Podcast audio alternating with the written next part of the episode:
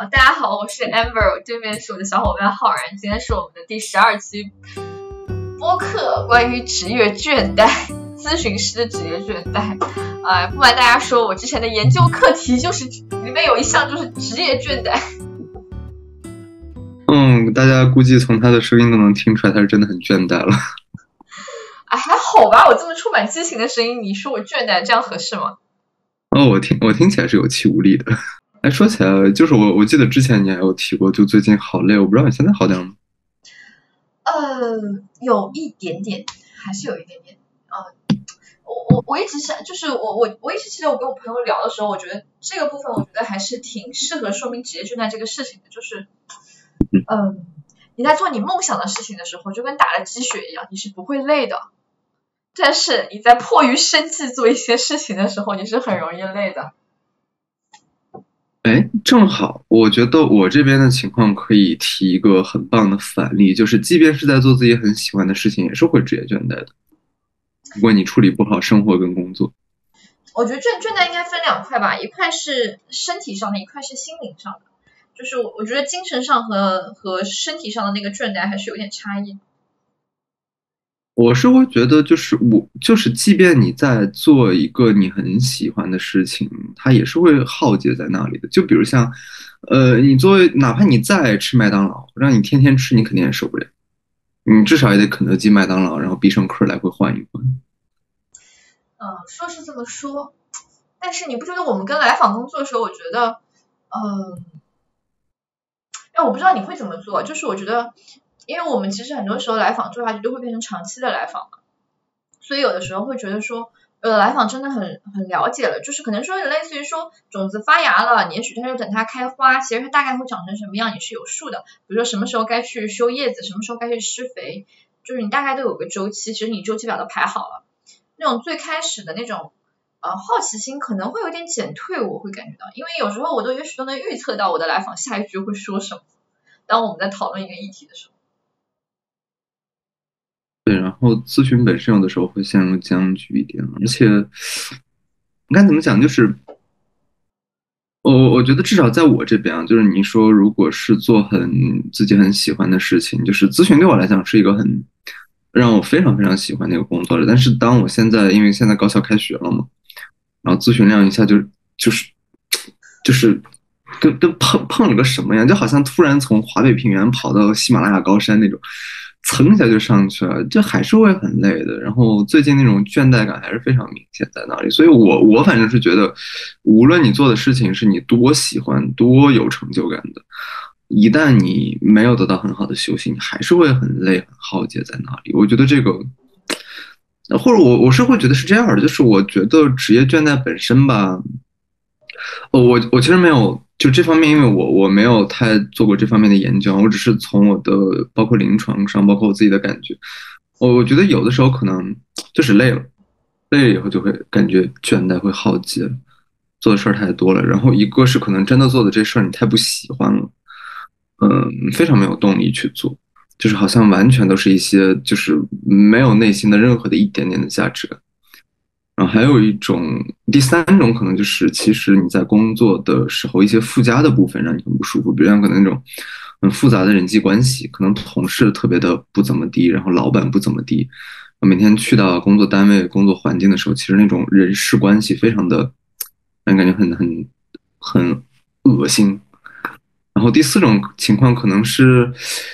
可能做的这事儿虽然你也比较喜欢，但是那种内心的那种价值感还不够，然后外界又一点都就无论你做多少，可能外界都不会给你什么鼓励表扬，就是那种带来的价值感可能不足以平衡抵消掉那种疲惫的感觉。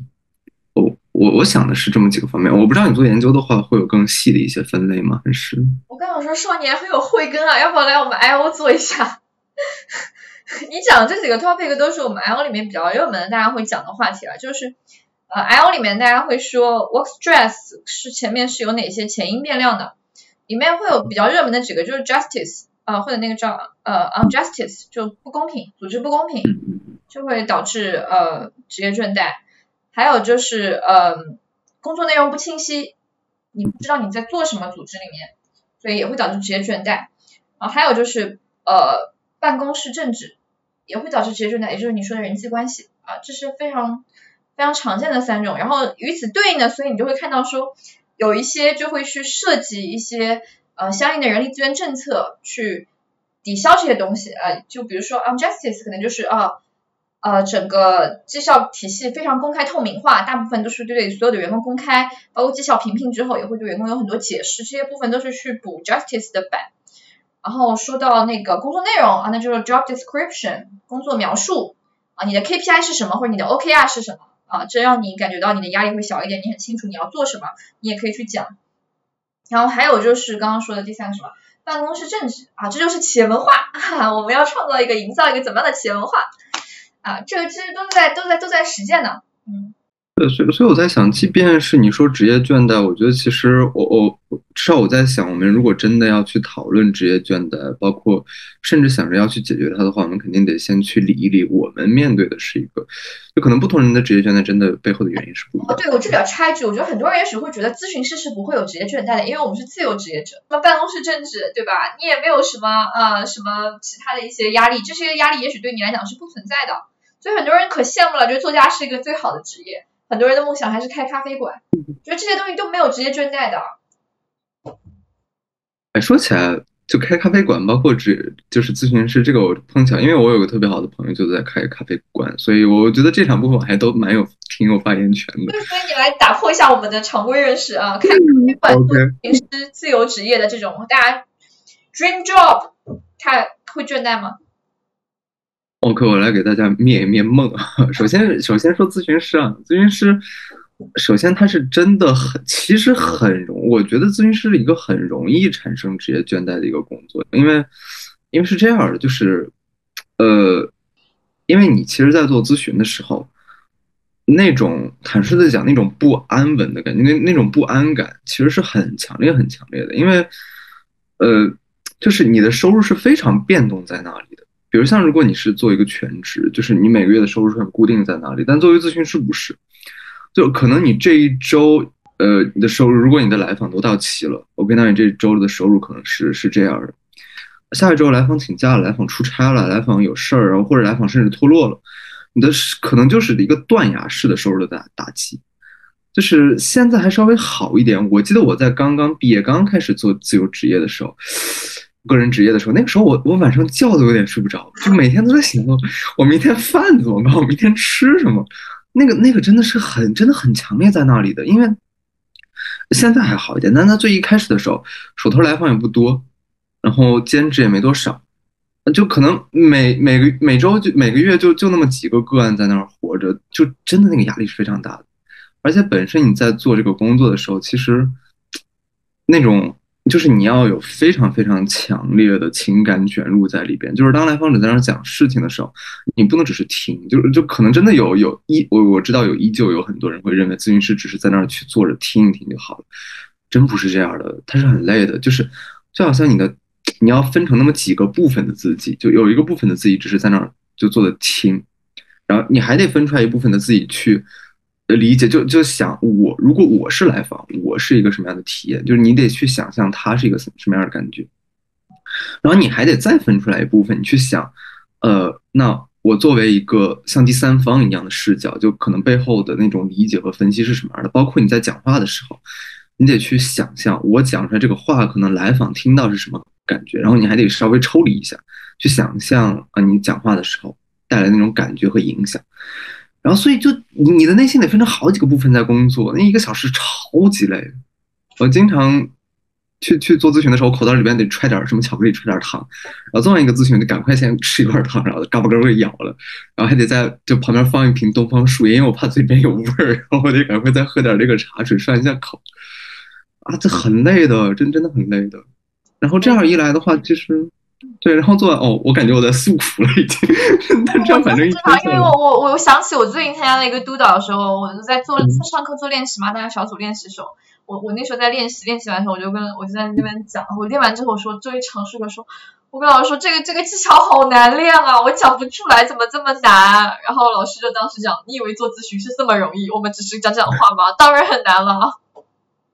对，它是一个其实很高，就是它它是非常非常脑力消耗的一个工作，所以就是我发现我最最近饭量特别大，就是因为每次做完咨询真的就特别饿，就经常 我印象最近有一次印象特别深，就是当时是早上那天起的有点晚，没有吃早饭，然后大概咨询就是有有个呃九点到十点，十点到十一点，十一点到十二点。然后做到了大概十一点的时候，我那个肚子就疯狂的叫，然后来访往那儿一坐，我肚子就一直在叫，我就特别尴尬，我只能把那个就是一般会带一个板子嘛，我就拿那个板子使劲怼我的肚子，摁在那儿，然后肚子不叫。其实也蛮累的，真的蛮累的。对，所以其实大家可以把咨询理解为是我们其实是，呃，你也可以理解为我们是挖坑的猎人。当然，我有时候不不不是说我们要把来访推坑里哈，就是说，其实是我们知道那个东西，我们要把你带向哪里。但是因为我我们要让你往那条路上走，我们并不是跟你漫漫无目的在你的内心后花园散步，我们是有一个方向的。但有时候呢，你很多时候来访的阻抗啊、防御啊，很多东西，当然动力学会这么讲，其他流派会利用另外的说法。呃，就是我也不用这些专业词啊，就是你内心会没有那么听话的，每个人都有自己的自由意志的，所以你也许未必会朝着我们我们觉得对你有利的那个，或者说可以去发展成长的那个方向走，所以那那时候我们就很累啊。对，哎，对你这么讲，我在想，如果用一个比喻来讲的话。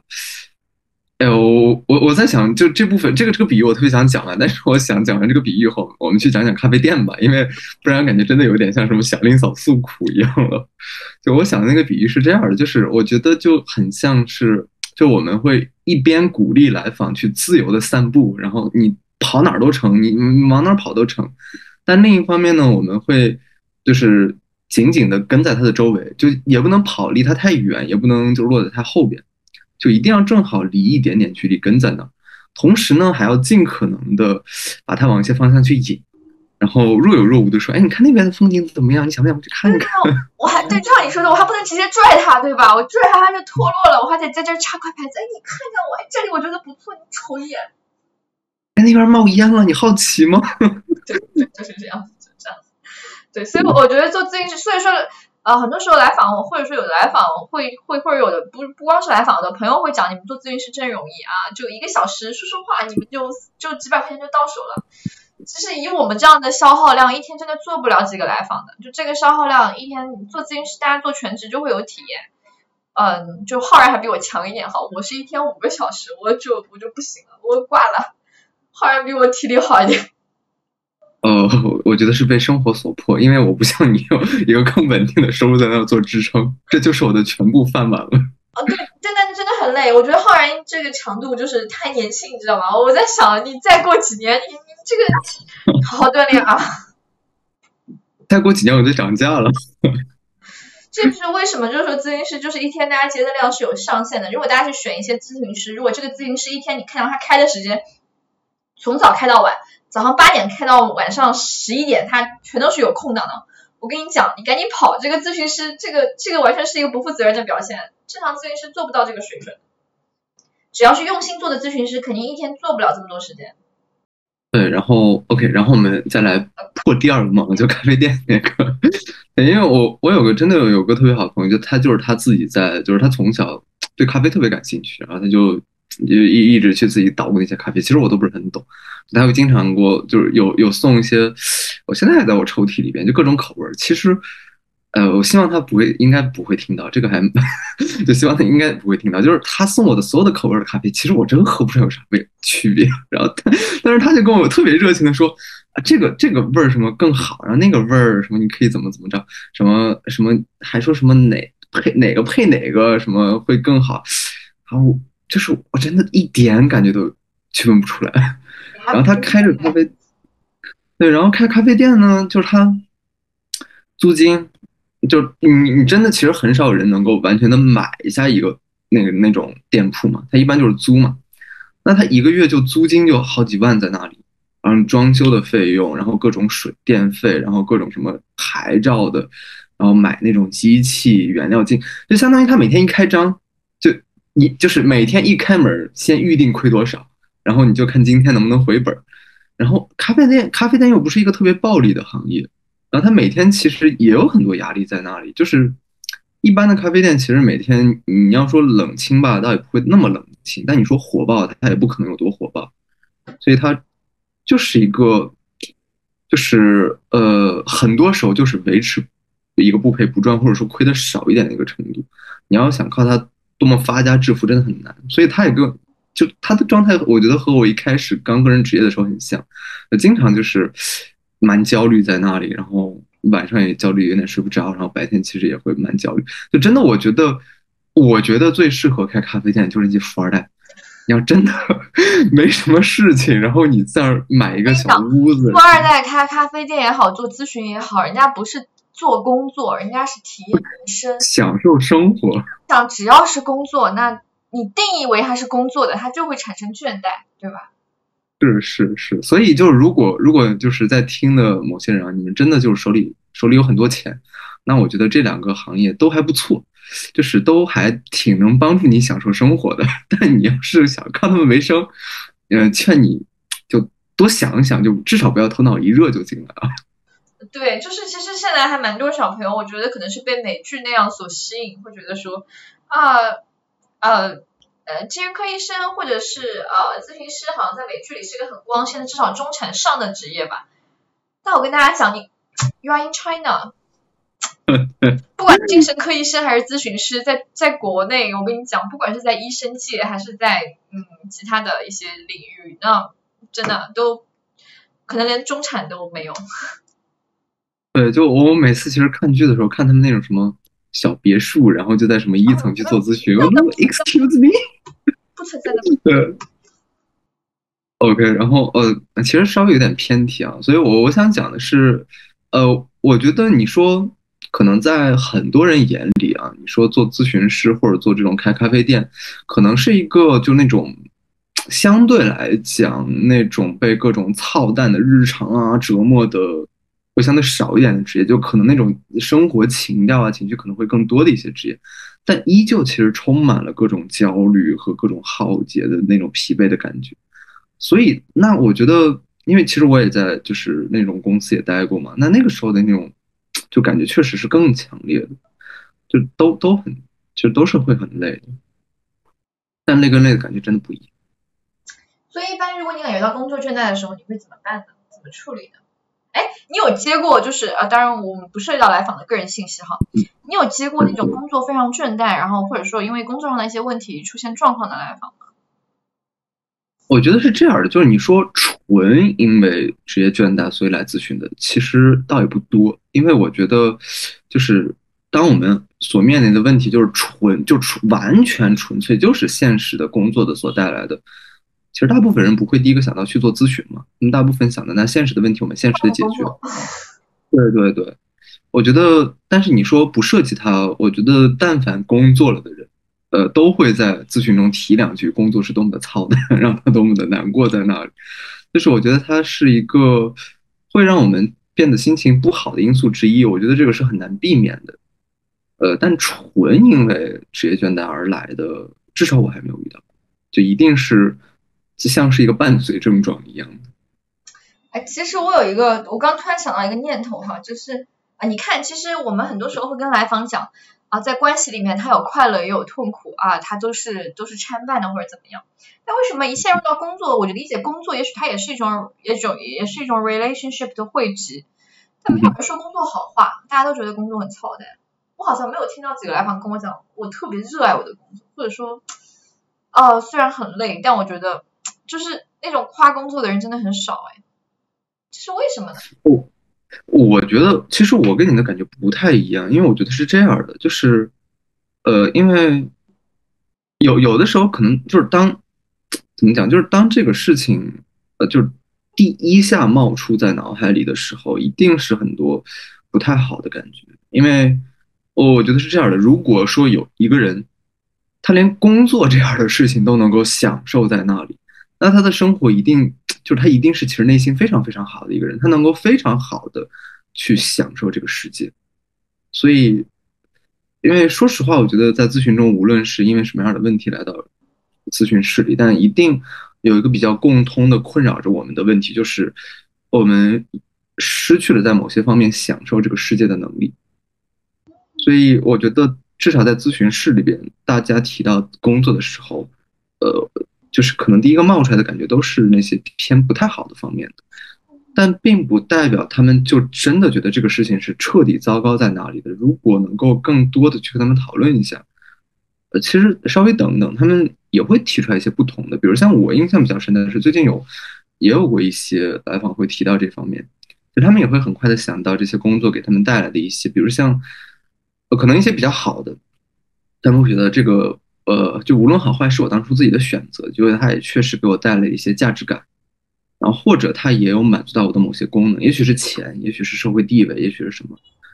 不过那份失功能的感觉太强烈在那里。就比如像我没有得到夸奖，然后我周围的关系太太怎么样了，就可能背后有一些其他的问题掺杂着进来，让他无法再像最初那样享受工作。但并不代表那份最初的美好就完全没有了，只不过就是是在下边。其实我觉得也有很多跟我们所谓的职场秘籍啊那种东西会有关，这也是为什么我很多时候其实我蛮反感有的人会去写那些什么啊职场必读秘籍啊恋爱必读秘籍，这一定程度上在框死人的思维，就好像是其实类似于你还没进入这个体验，你已经在里面投射了很多，或者说其他人告诉你他可能会是什么样的这套东西现在在那里，这一定程度上会影响你最初进去的体验，就是。你把别人当敌人的时候，别人也会把你当敌人。所以，我我有时候还是蛮反感那些东西，会特别是告诉那些小朋友或者说刚开始工作的人啊，职场没有朋友，你跟你同事，嗯，绝对是做不了 friend，但你，一一定怎么怎么样啊，他一定很绝，这个说法都相当绝对。我我觉得一定程度上其实是在限制我们去看这个世界，跟这个世界建立连接的方式。这也是我觉得好像同事关系好像很多时候它变成了一个。很充满阴谋论的关系。嗯，是的，提到这一点，我在想，有的时候就可能，呃，有有些时候，我们其实还蛮蛮推崇那些，就可能在我们某些特定的年龄，或者说某些特定的时候，我们还蛮推崇那种，呃，就是呃，人心都是复杂的，然后关系都怎么怎么样，因为他们确实能够给我们带来一些，好像我我们我们变得更更理解，更更。好像脱掉了幼稚的外衣一样的那种感觉，但其实我觉得有的时候他会把我们推向另一个极端，就是他有有的时候真的其实没有那么的糟糕，就是这个世界还确实，我突然想起来，在咨询室里边我有看过，不知道谁摆在那里一个小照片儿，然后底下有附了一段英文，大概呃就是呃 Welcome to the real world，呃 It suck，应该是 sucks，然后。I'm I'm going to love it，呃，就就这个世界很操蛋，但是它还是挺值得去爱的。所以有的时候我们不需要特别极端去看待这些事情，我们可以试着先把自己放，就是更放开一下，去更理解一下这些。然后我觉得这个其实也是应对职业倦怠很好的一个方式，就先让自己放空一下，然后重新体验。刚刚你在说这段的时候，其实我会在想哈，其实来做咨询师这个职业还有一个好处，就是你周围的。如果你在一个机构里面或者在一个医院里，周围的如果是咨询师的同事们，我想他们大多还是挺善解人意的。呃，就是至少我自己的感觉，在咨询师界里面，这个做这个东西就会觉得还是，嗯，至少人和咨询师们的关系真的还是蛮温暖、蛮好的。就是我很少感觉到咨询师之间有那个，当然可能也是因为我们大家都很贫穷，就是我感觉到我很我我们。你你把自己摘出去，对，就感觉就大家很少有这种争名逐利啊，就是这些部分，就是嗯，还还是很很和谐的。虽然我们都很穷，但是我们都很快乐。是你提到这一点，其实有让我想起来一件事儿，就是其实也跟我们如何应对职业倦怠有关系了。就是我觉得，呃，我们在咨询里面我们会经常讲那种社会支持、人际支持的重要性嘛。我觉得首先你说有职业倦怠的时候。其实能有人在旁边陪着你，就是像拍拍你肩膀一样的说，我知道你很累，然后我们可以休息休息，我们来一起去讲讲你那些比较糟糕的感觉，这些特别特别重要。其实，而之前，就比如像在实习的时候，实习的时候那肯定周围全是咨询师，就是肉眼可见的，不是来访就是不是来访就是咨询师，然后就督导，就是在那个环境里边，大家会经常经常定期的去有一些就是朋辈督导，然后或者说那种朋辈的支持。然后包括像导师啊、督导啊，也会时不时的去关心你一下，最近感觉怎么样？会不会有倦怠啊，或者怎样的？就其实，在最一开始的时候，呃，现在回想，确实有点天真的以为世界 就就是如此，大家就是在那很支持，然后所以以至于在我呃刚刚就刚毕业的时候，我当时也想着去去公司里边工作，然后去跑到公司，然后在某某一个应聘的时候，那个领导，我记得当时有去训话嘛，然后嗯，把你们高薪聘过来，就让你们工作的有苦有累，别跟我们讲，没人没人会听，没人会听你的痛苦。你就给我工作就行了。我当时真的整个人啊，我操，为什么？为什么我不允许不被允许讲我的痛苦？凭什么？当时很震惊，在那里就那一次是，其实是我就是印象特别深刻到现在，就感觉在不同的，我觉得按你的说法，就是企业文化里边不同那种环境里边，其实那那种人文的气息真的不一样。我觉得这是很现实的一个部分。就当那种。就是那种关怀感、人的味道少一点的地方，我觉得确实会更容易产生职业倦怠。你说的很对的一点，确实是这样子。就是我觉得有时候会让我，其实我会有时候有点撕裂，我自己有这样的感觉，我不知道你有没有。就我感觉我在咨询师的世界里面，感觉到那种真善美，和 我回到现实世界老遇到人插队那种，就我只是举个例子哈，就是。嗯这种冲突感会让我觉得，哦，有时候会很迷幻，哦，我是不是在一个虚构的，或者说一个大家其实过的都有一点那个的世界里，大家抱团在一起构筑了一个虚拟的世界，我走出来才是外面才是 real world。这也是有的来访会跟我讲的一句话，好，或者说不止一个来访会跟我说，因为你是咨询师，你在咨询室里你会这么对我，但其他人他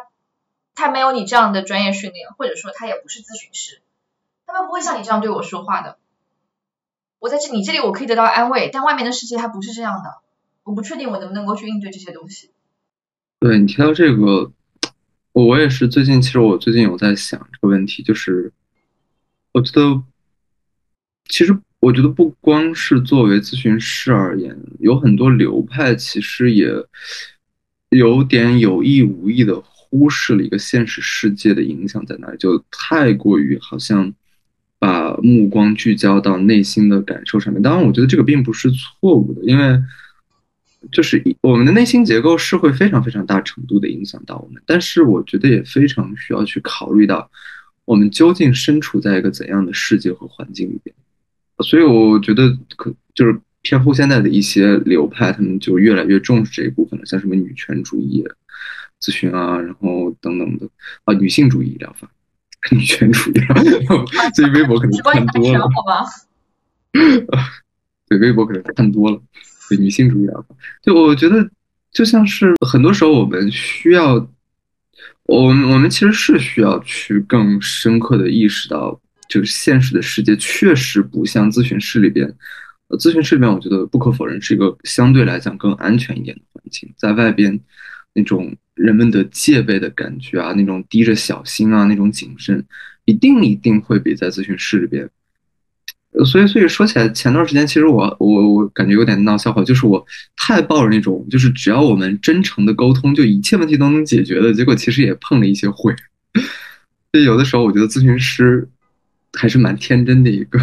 职业在那里。所以我跟你讲嘛，有时候会有的咨询师，我觉得跟外在世界有时候都有点撕裂，就是那种。身上有那种学者的天真感，但是甚至有时候可能觉得，嗯，来访改变自己念头就好啦。这个，但有时候真的外在世界真的很难让我们去做练习，因为那个外在世界可能真的很糟。但话又说回来，我觉得不正是这种其实抱着很质朴的一份纯真感，我觉得它本身就在起着治愈的一些效果，而且可能。对于很多来访而言，这些就是很吸引他的一部分。包括像职业倦怠而言，我觉得就可能我们太浸泡在那些确实很现实，但也确实很累。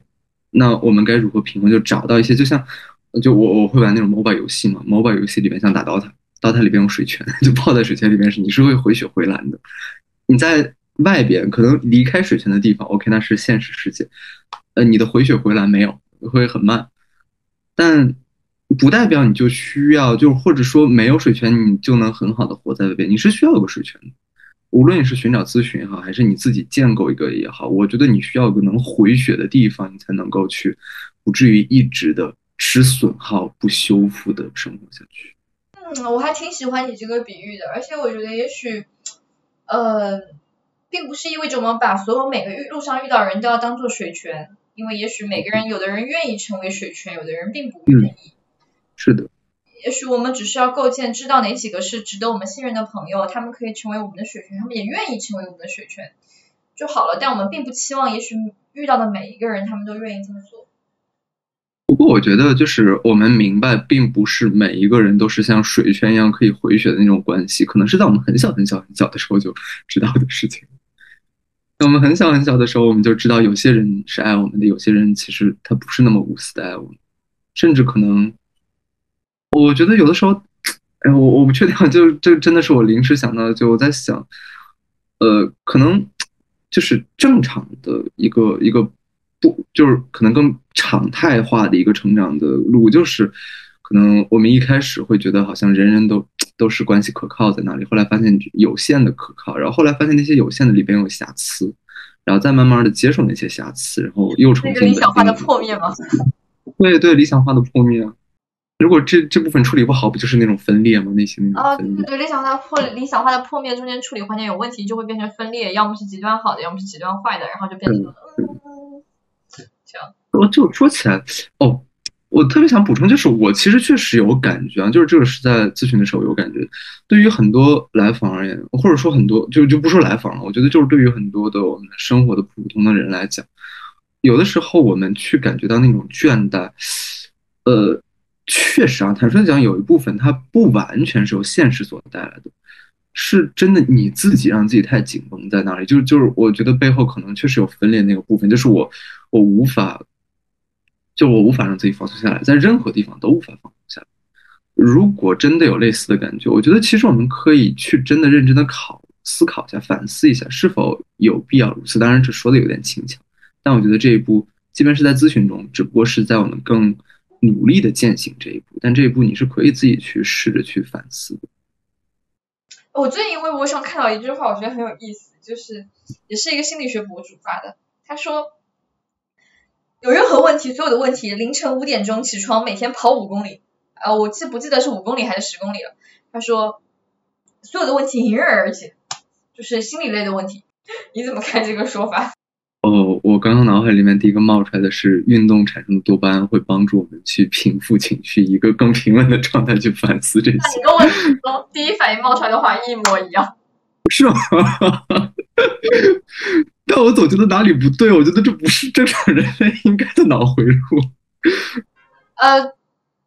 但我当时确实也觉得，就从科学上道理来讲，它很完美无缺了，但是。呃，我们都知道，很多时候能去做完成这些行为激活啊，就 CBT 里面把这个叫行为激活，能完成这些行为激活的来访，他本身的个人的就自制能力，各方面的个人的呃或者说心智化水平都是比较好的，就说他的内心受到损伤的程度没有那么大，所以他可以去自律，可以管理自己，可以让自己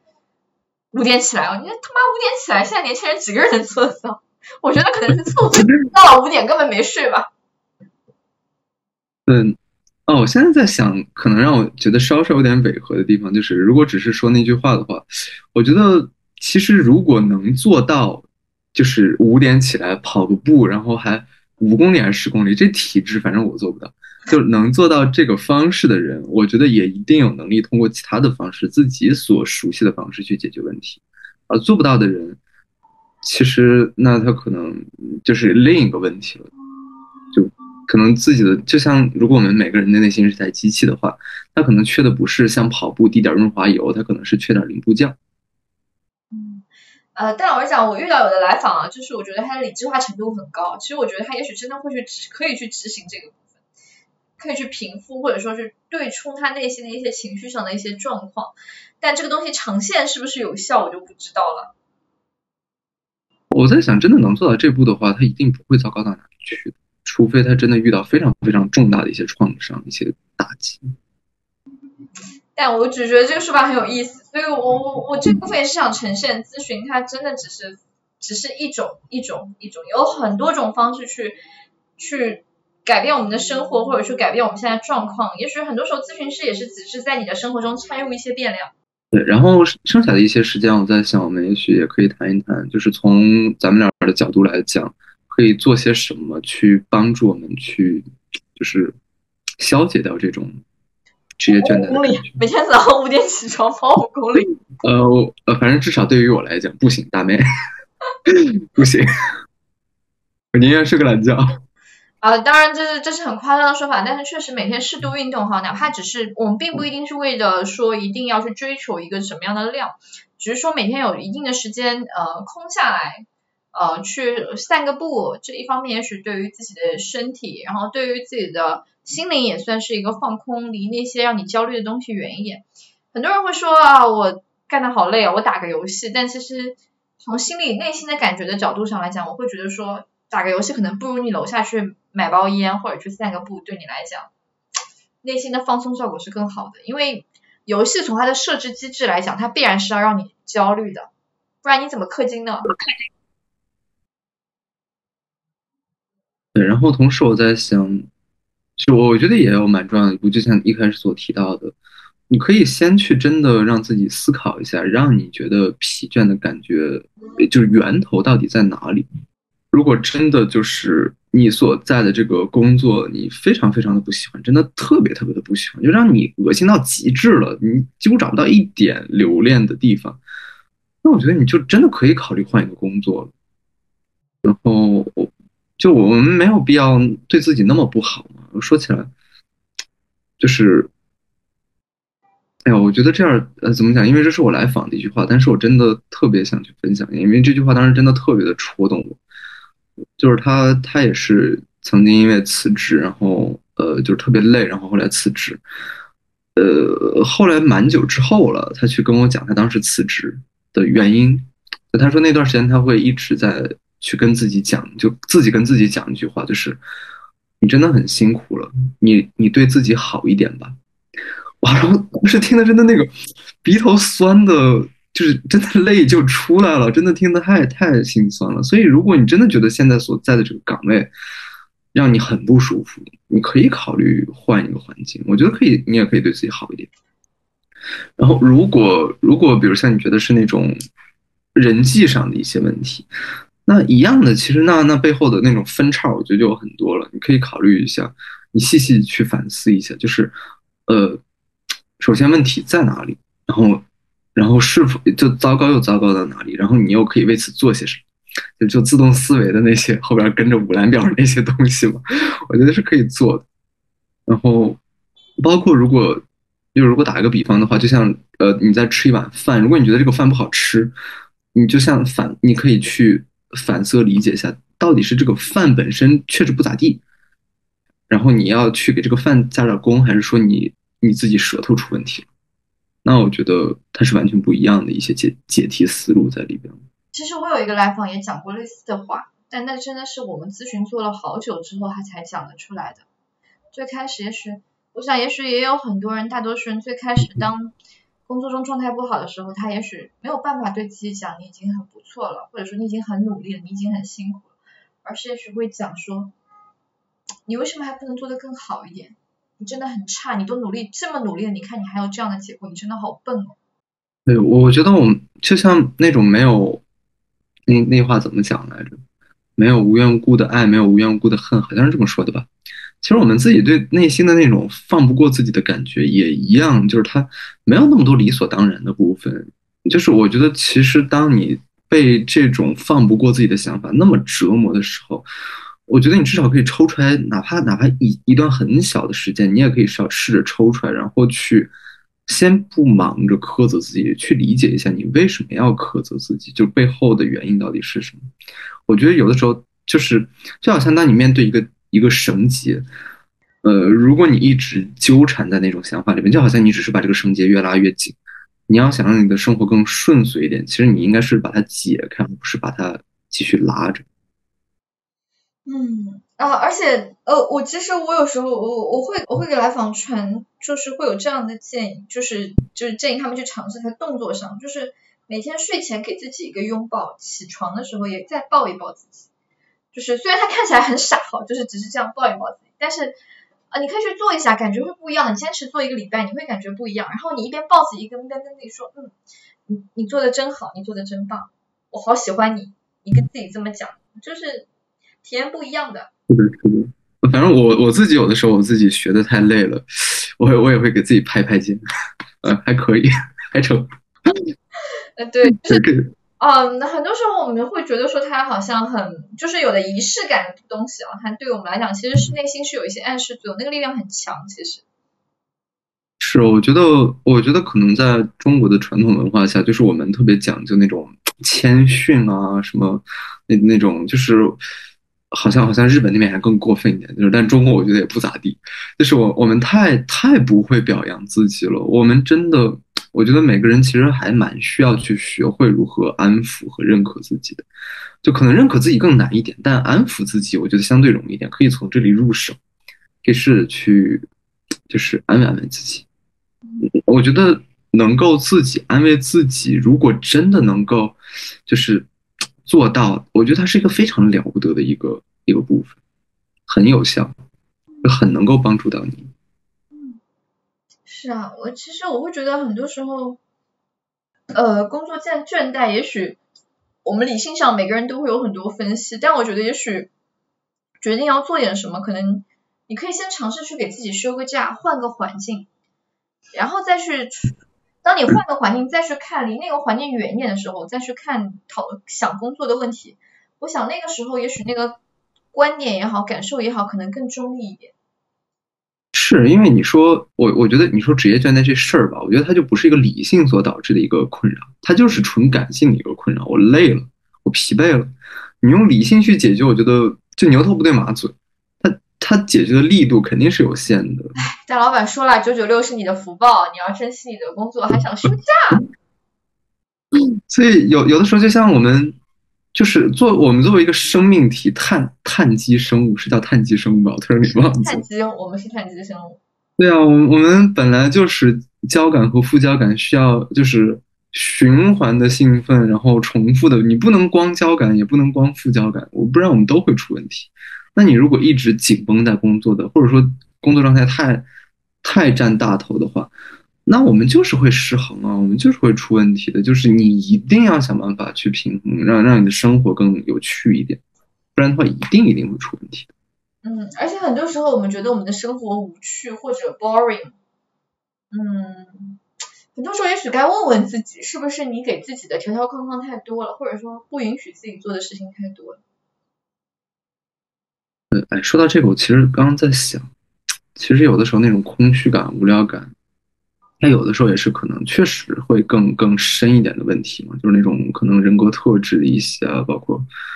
嗯，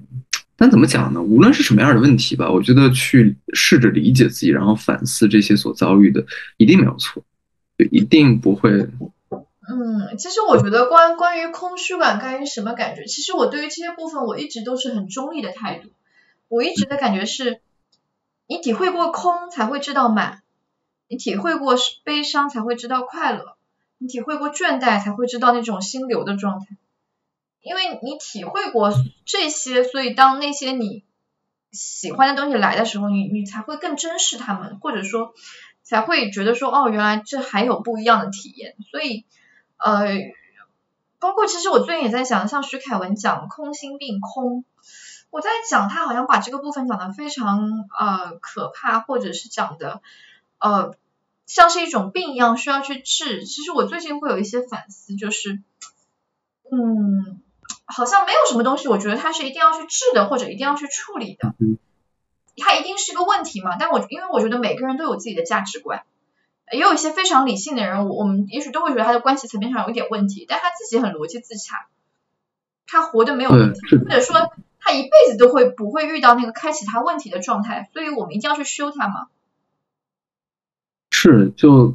其实我们人生就固然就是有一部分就是挺空虚在那里的。如果我们把视角拉的无限大，你说作为宇宙里边一个那么那么那么微小的一个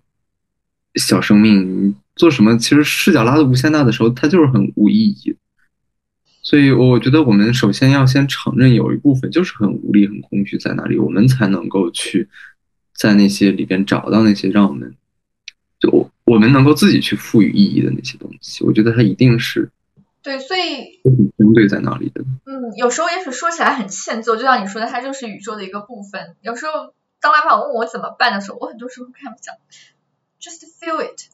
感受它，这个时刻很珍贵，你不觉得吗？虽然我知道这样讲有点欠揍，但是我会跟大家讲，啊，你们觉得这个时刻很珍贵吗？因为这个时刻是你真的在跟自己待在一起，那个不舒服还在跟你说话，哎。你在很多其他的时刻，也许你从没有机会坐下来听他说说话，现在他出现了，他在告诉你了，哦，这个时刻对你来讲，你不觉得很特别吗？啊，当然，我觉得来访也许会揍我，但是我我我真的是以这样的态度去跟他讲，我我甚至都觉得说，啊，也许包括也许倦怠，我可能都不会去说啊，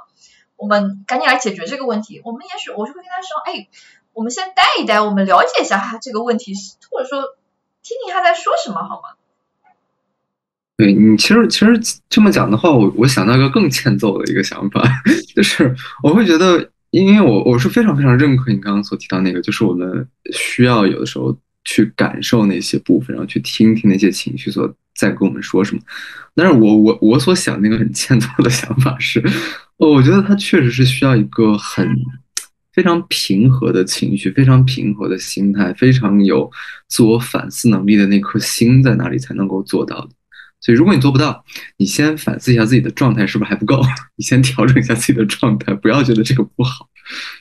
嗯，对，也没有问题，因为很多人，你想，很多人其实我觉得他们并不是没有反思能力或者怎么样，只是那个时候很多情绪占据了他们，所以他们也许要拉一个人过来，而咨询师很多时候会被选择成为那个拉过来的人。因为有时候很多时候他们担心一直跟朋友讲这个事情会显得自己很很 weird，然后也也也很像祥林嫂，因为就觉得哦咨询师拉过来一直可以听我讲这个事情。我觉得啊，就是那种反思的能力还真不是很多人都有的。就这个反思并不是说那种好像很随意的，我觉得他是其实很需要我们内心在站在一个，就是我们需要让自己站在一个更高的视角去真的。从各个视维度、各个视角去理解，就他不光是说我理解你是一个不一样的人，他他需要像就像客体关系里面会说互为主体性，他是真的需要知道我们每一个人都是非常有血有肉、有自己的情感、有自己的想法。我真的把你当成个活生生的人才可以做到的。我会觉得就是你这个要求可能还更高了一点，我会觉得有个更前置的东西，也许很多人他都很难做到，就是待在此时此刻。就是只是去感你感受到的部分，就是在这个时刻的，就因为很多人会讲说啊，我就是对他这个很生气，我很讲道理，但这个部分就让我很生气。但很多时候我会会觉得很有意思，我就会讲，嗯，你真的在对他生气吗？还是你把他当成了一个什么样的人？因为他其实只是在说事实而已，他没有任何挖苦你的，就是在我听来，他只是在描述一个客观事实，没有任何评价性用语。那在你看来，他就是在攻击你，就是在否定你。哦，你不觉得这个地方很有意思吗？你真的待在此时此刻吗？对，待在那儿，然后才能有机会去，确确实是一个更对，就是你要待在那个地方，他真的能有一些新的感受出来。相当于说反思，我理解它是一个更高阶的，有一些线索会重新去构建你对这个世界的认识。但你能构建更高阶的对世界的认识的前提是，你对这个世界有更全面的感知和了解。对，就好像你说感知觉，必须先那个感觉通道得先把东西能输进来，你才有机会去加工。嗯，对，不然的话，你所谓的反思，所谓的讲道理，那可能只是你在固有的世界里面，呃，自己在大家其实对自己玩。对对。